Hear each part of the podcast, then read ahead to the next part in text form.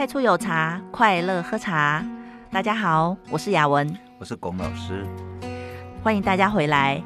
今天我们要讲的是工艺和原料。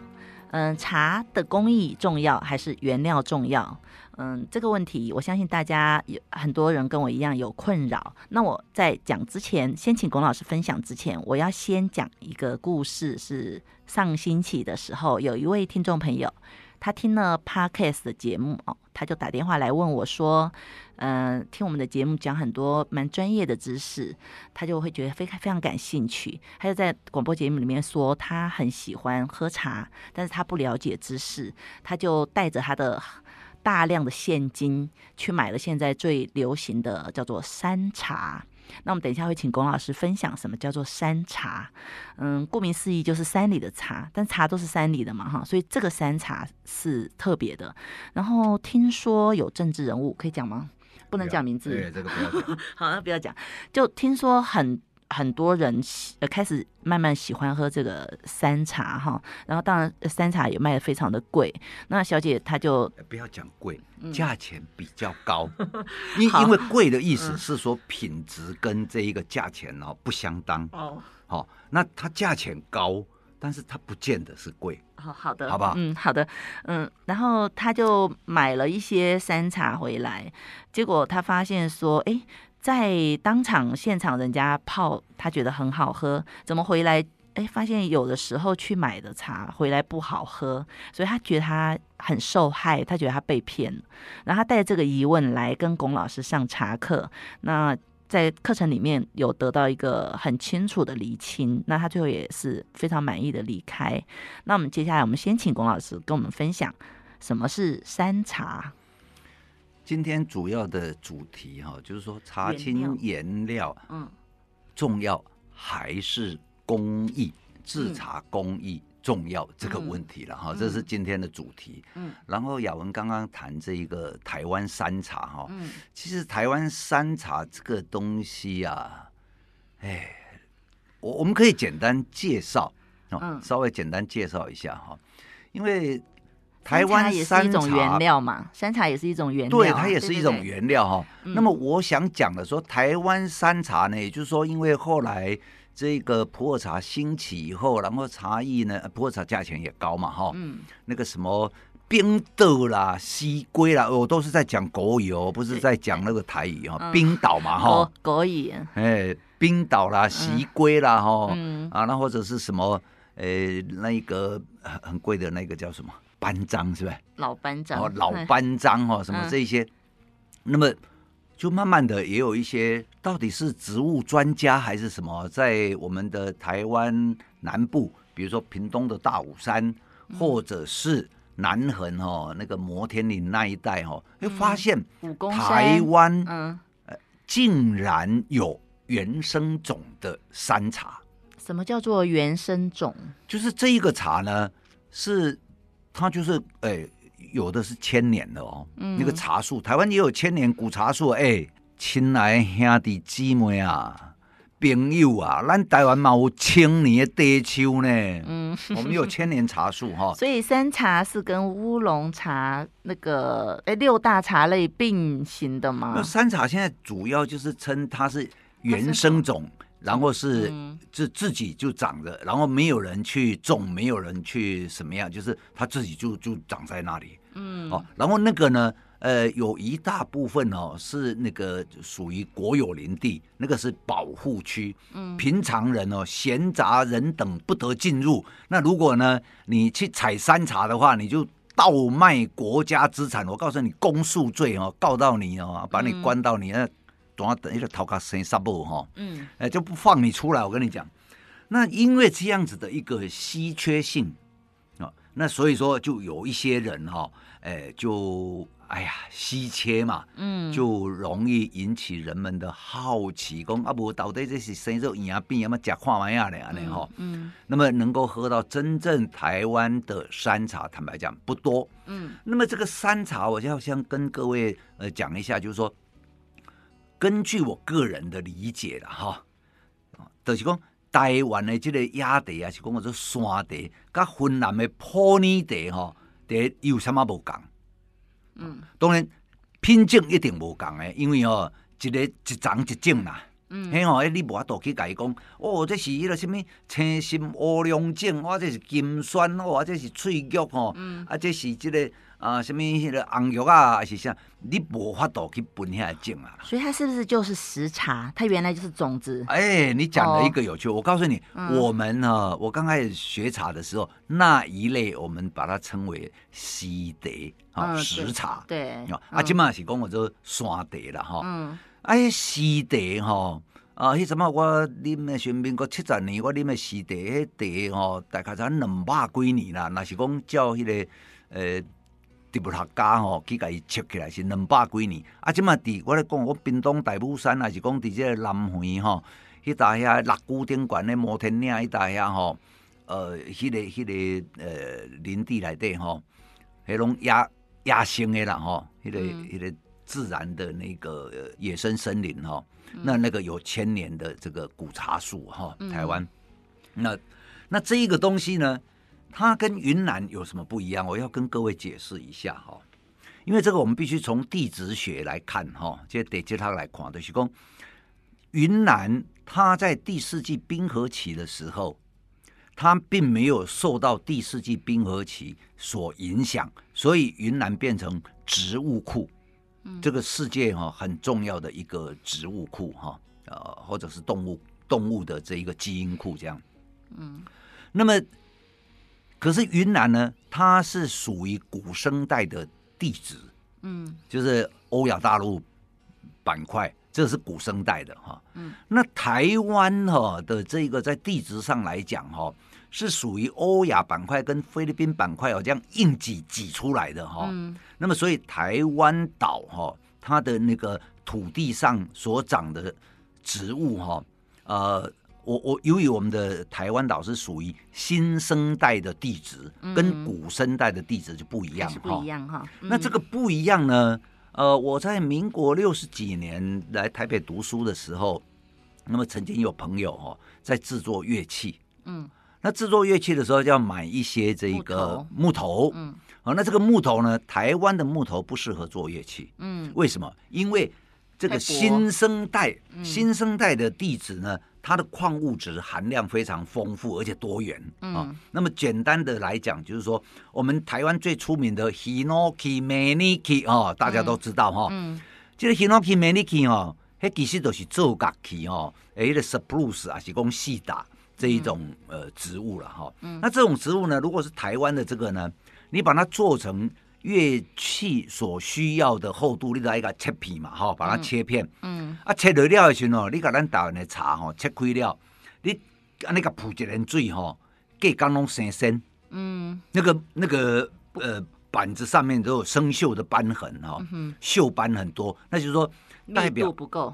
锈生锈，嗯，那个矿物质哈，那那因为因为铁哈，嗯，是比较容易氧化，所以你会看到都布满了铁斑。哦，那我们的矿物质太丰富，不是太少。哦，台湾的土地矿物质反而太丰富，丰富，因为它是新生代地质。哦，然后那个那个茶树或者是这些植物哦，它那个根哦是打到地下十五公尺哦。嗯，那那个地下的那一些呃矿物质啦，这个什么呃铁离子啊，什么银离子，搞不好有金离子也说不定哦，通通吸收上去以后，嗯，所以台湾茶树哈，由于是这一个地质的关系，所以台湾这些野茶的茶树呢，它所富含的可溶解质跟微量元素跟云南普洱茶就会不一样，因为土地不一样。那里是古生代地质，嗯、这里是新生代地质。好，OK，我这样子就做一个厘清哈。嗯，我喝过，老师，我喝过山茶，然后也是你认可的，但是我其实个人觉得山茶没有云南的普洱茶好喝。好，首先它厚度不够。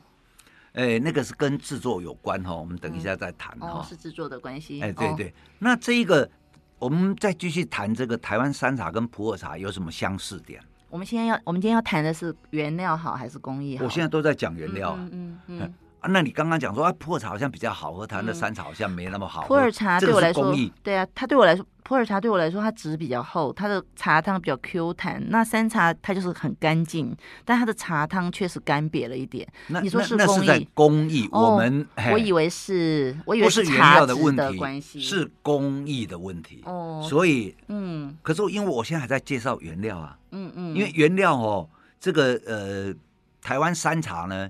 它也是乔木型的啊，嗯，啊，跟普洱也是乔木型的啊。那我刚刚讲说它的可内内容物，因为地址不一样，所以它内容物会不一样。嗯、那它有一样的地方，请问是什么？就是说哈，这一种野茶山茶哈，跟云南的普洱，它们的海绵组织状比较厚实，嗯，都一样的。你讲一个一个烟哈，它的组织哈木质。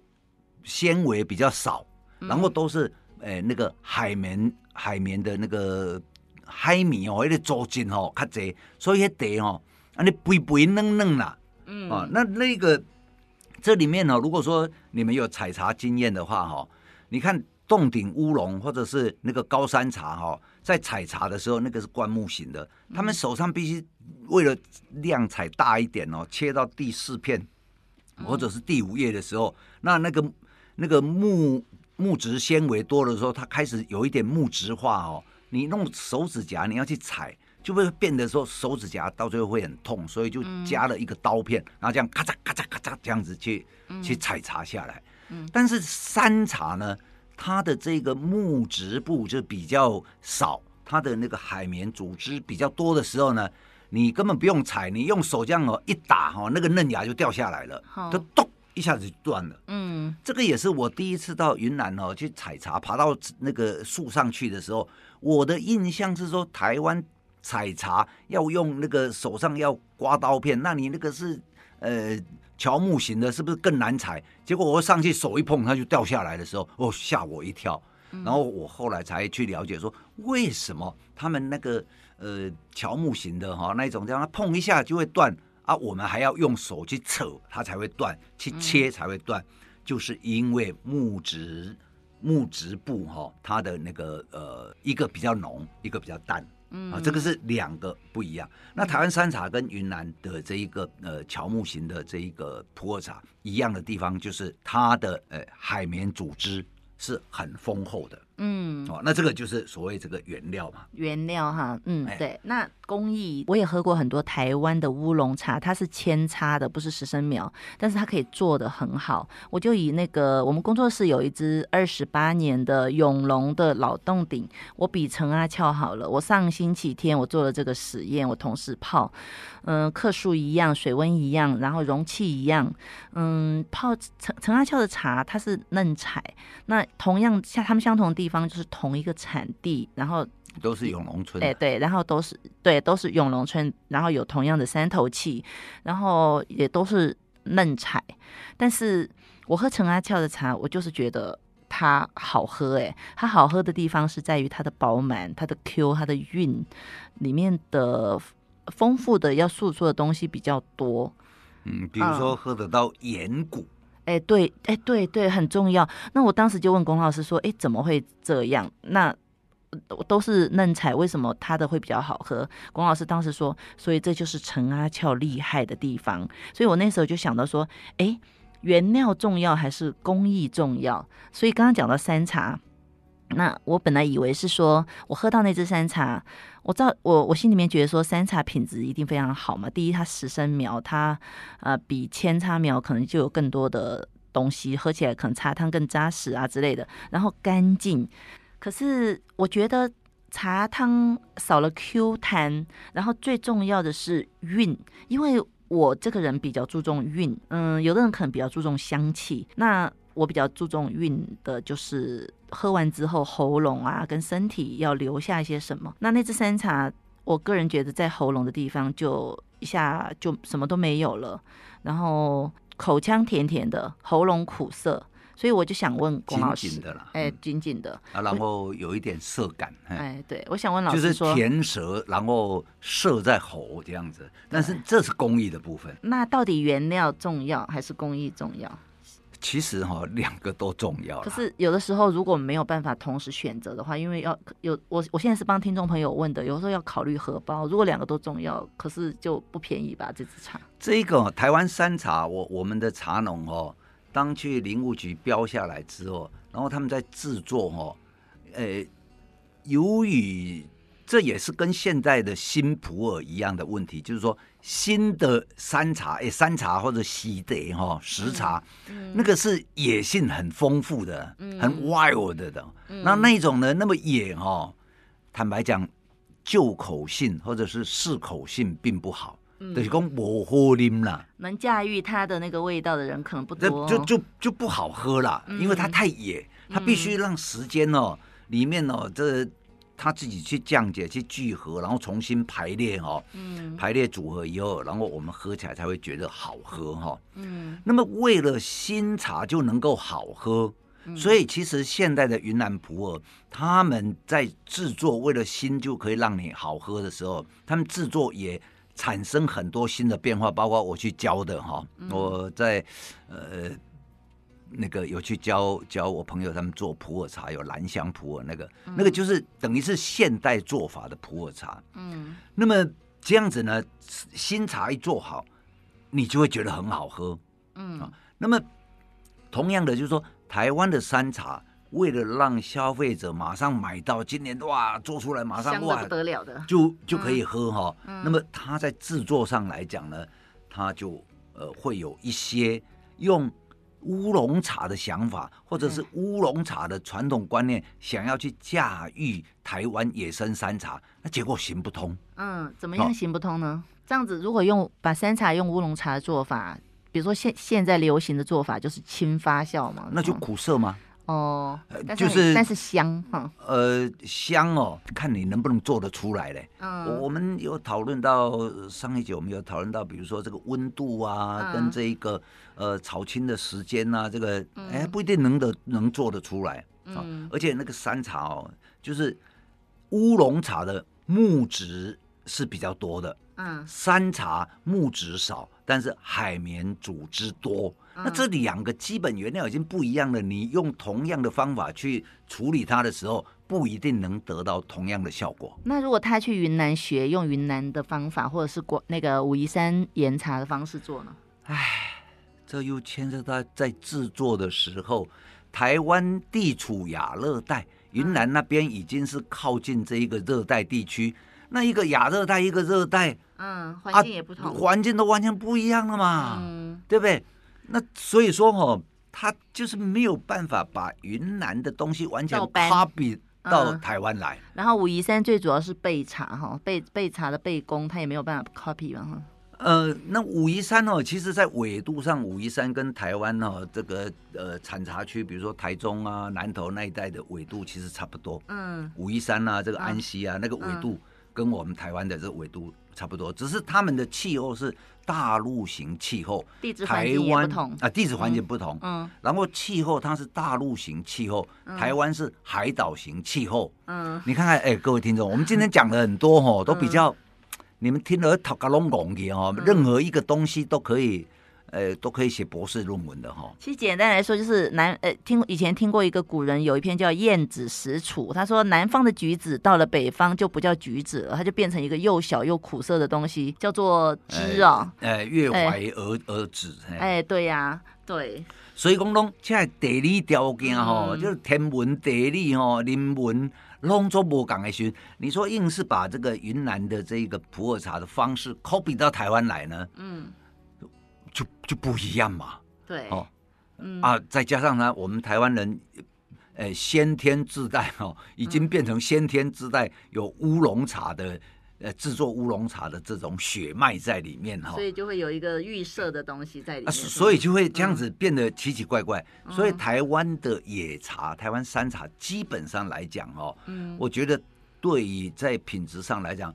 呃，如何制造哈，还要有一段时间的摸索，要学习哈。那我现在，我现在想说，我站在消费者选茶的立场，选茶就是要喝嘛。然后荷包先不考量的话，嗯，因为有些茶，我们如果偏重香气的话，它就会轻比较轻发酵啊。可是老老师刚刚有讲说，香气这个东西是是最容易消失的。那如果今天我们买了茶，然后短时间没有办法喝完，过一段时间香气没有了，那这个时候我们其实在选的一开始，如果注重韵味的话，那韵味就是比较足的发酵，可是这样子香气就会少一点。那你如果考虑到说你买回去的茶是要放的，因为你短时间喝不完，那你要越放越好喝的话，像我个人，我就会比较偏重选口感的厚实跟韵味，那香气少一点没有关系。这个哈、哦、是这样子的，今天假如说我们要吃沙西米，嗯。那我们买的鱼哈，就要买那个瓦跳跳的，对不对？对。好，那假如说我们今天要做昂修鱼、红烧鱼啊，啊，我们就要买肉多的。哎，就对，你就是买 买那个能够哎经得起油炸哈，油炸完之后还要这个呃这个葱姜蒜辣这样子昂修鱼、五柳鸡哈，啊那这样子呃。鱼很方便啊，一目了然就看得到。可是茶叶的话，像我刚刚老师我刚刚讲的说，茶叶如果比较香的话，就是轻发酵；如果没有那么香，那可能它口感也很厚，韵也很足的，就是比较足的发酵。我这样子区分有没有有没有正确？所以 OK，呃，我就用一个经验给各位做参考哈。比如说我去选文山包种，文山包种大家都知道，这个世界呃除了高山茶就跟文山包种也差不多哈，嗯、都可以称为世界第一胖哈，嗯、世界最香的茶。对，那么可是文山包种有时候哈，我会选。没有香，没有那么香艳，但是我也选比较刺激的哈。刺激是什么呢？就是它的 body 比较 rich。吓死了，我以为对胃比较刺激。啊，没有没有没有，它它的那个比较丰富了哈，口感比较丰富。口感就是好像跳跳糖一样，在你口口腔里面东跳西跳的，有很多的味道。我们哈很难得哈，香艳跟刺激是合在一起的。很难得吗？哎，对对对对，所以呃，假如说你要。赶快把它喝掉，那你就去选比较香艳的。嗯，比较那假如说，嗯嗯，假如说你要以后它转换循湖，然后变得口感哦，呃，另外一种呃境界跟层次，醇醇厚滑，对，然后回甘，嗯，那你就选那个口感哦，它的那个你的感觉比较容易呃多样性的，那我就把它称为刺激了哈。对，哎，没有老师，你刺激这个字不要。不要随便说，因为我们认为的刺激，像或者是像没有不懂茶的人哈，刚喝茶的人，他觉得刺激是一个不好的东西。对，哎、像我，我现在听到刺激，我就马上胃就抽起来了，就是有一个惯性反应。因为以前我喝清香的茶，我胃就是会揪起来，所以我现在就觉得那个很刺激。嗯、那个揪起来，它大部分就是有一些。呃，比较嫩采哈，然后有一些、嗯、是发酵没有很很足的，呃，嗯、那有一些化学成分转换呢不完整的了哈，嗯、这个是在制作上来讲的问题哈。哎、嗯，老师有没有同时就是又香艳，然后你说的又刺激，就是口感很丰富的，韵又很足的，同时一支茶里面都具备呢？呃，通常那个拿去比赛哈。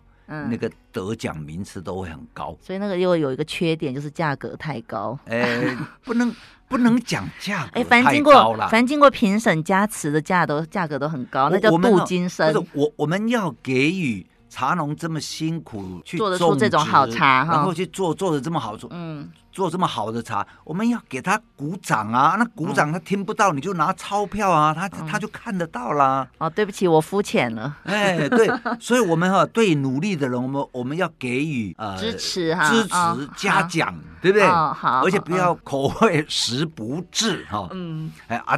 钱哦，大把大把甲摕出去，啊，互地龙感觉讲啊，我安尼今年好过年，我拍拼，我来努力吼，嗯，诶、欸，伊个林地人拢知哦，吼，嗯、所以我们哦要这个诶、欸、鼓励茶农多做好茶，然后评审真的把好茶选出来，嗯、然后我们呢就当一个善尽消费者的责任哈，平常哦抢灯内多，到时候哈这个就拿大钱就把这个评审评出来的诶、欸、特等奖头等奖，然后就给他。开下去，哎，嗯、拜托拜托，这样哦也可以提振我们台湾的经济。可是那样有一个问题，就是如果你花钱又买这个香气跟韵味都很足的茶，因为你当时两种都想要，可是你买回来没有马上喝完的话，香气还是会不见、啊。那我会鼓励大家，你会觉得有遗憾吗？我鼓励大家哈、哦，快快喝完，嗯、找朋友一起喝嘛，自己喝不完找朋友，常常办茶会嘛。我觉得比较实际的想法，其实还是如果二两全，呃，就只能选一个的话，我觉得我比较偏重口味跟韵味的部分，因为茶买回来，我不可能快快喝完，然后我还要观察说这支茶它在这一段时间它不停的变化如何，所以我也不可能马上把它喝完。那如果今天你买口感厚实、韵味足的茶，它是很耐放的，它会越转越好。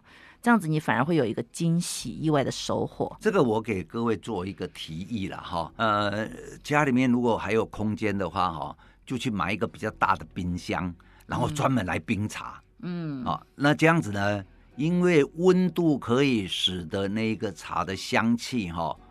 呃，可以保留的比较久一点，嗯，啊，那就是保鲜呐。了解，啊、嗯，那这个是现代生活跟古人生活不一样的地方。嗯，你刚刚在讲的那个哦，古人真的有你的问题哦，你要选 A 或选 B，、嗯、现代人可以鱼与熊掌皆得，只要多买一个冰箱。嗯对对对，好、哦，那那我们今天讨论说，到底是原料好还是工艺好？当然，如果荷包充足，然后运气也很好的话，可以选到原料跟工艺同时都好的茶。但是后续的冷藏，呃，保鲜也是一个问题要考虑的问题。那呃，原料如果不好的茶，工艺可以修正，我觉得这个也是蛮值得提倡的。或者是原料很好，可是工艺没有办法做好的话，它又会叫人太。遗憾，所以呃，买茶的时候啊，我们先先要品，然后再去问，然后先去了解茶的原料跟工艺。那么，嗯，你就可以去选择说你要做香的，还是要韵味足的茶。对的，先两边选一边呢、啊。对对，嗯、首先你要去了解，你才可以选嘛。然后剩下的就是茶的精致程度，它是否有有桔梗，然后或是你荷包的考量，这样子。问题就简单了，所以要如何去了解一支茶，有两个方式，一个是你花很多的钱跟很多的时间去不停的去试去喝，那你这个时候对，那你可以付可能会付出时间、金钱跟身体的代价，但也可能会运气很好，都不会踩到雷。那还有一个最简单方便的方法，只要一点点的时间，就是来我们工作室上茶艺课。